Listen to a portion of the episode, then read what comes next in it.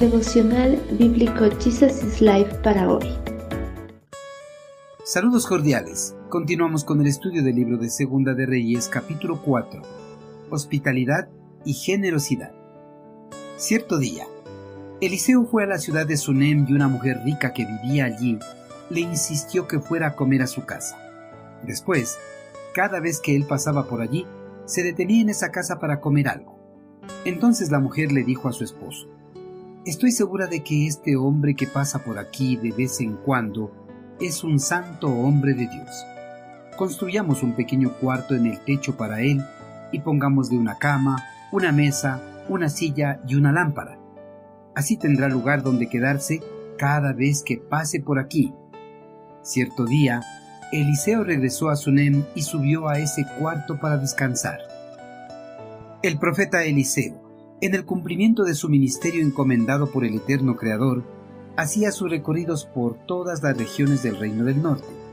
En sus recorridos, el profeta pasaba con frecuencia por la ciudad de Sunem, donde el monarca israelí tenía su palacio de verano.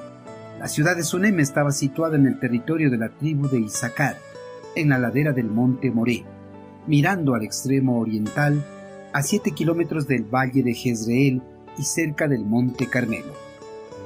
Una mujer importante de la ciudad de Sunem había visto a Eliseo y a su sirviente pasar una y otra vez por la ciudad. En cierta ocasión, esta mujer ofreció a los viajeros que se sentasen a compartir de la mesa con ella y su familia. Por la genuina hospitalidad mostrada por esta mujer, Eliseo, cada vez que pasaba por la ciudad de Sunem, se detenía en la casa de la mujer para probar bocados de alimentos, restaurar sus fuerzas y continuar con su viaje a las ciudades mostradas por el Señor.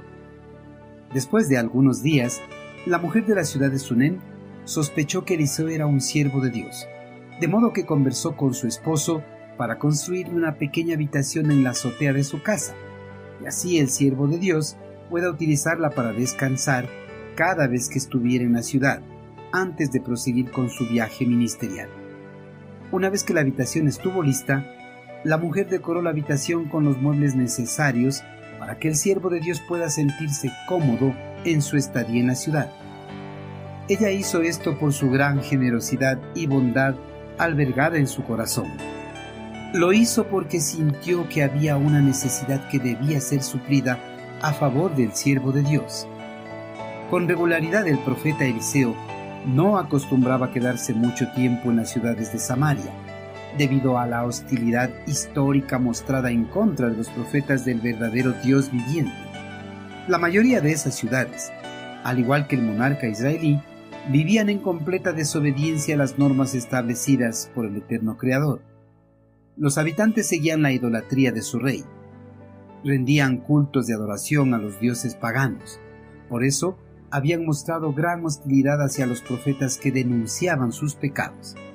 Pero Eliseo en medio de una ciudad perversa, había encontrado a ciertas personas fieles que todavía apoyaban la predicación de la palabra de Dios, y una de ellas era esta mujer. Por eso, aceptó hospedarse en la habitación que le había construido. Queridos hermanos, el profeta Eliseo en su viaje ministerial encontró una genuina hospitalidad en una mujer de Sunem, la cual estuvo dispuesta a satisfacer la necesidad alimenticia del siervo de Dios y además llegó a construirle un pequeño aposento en su casa para hospedar.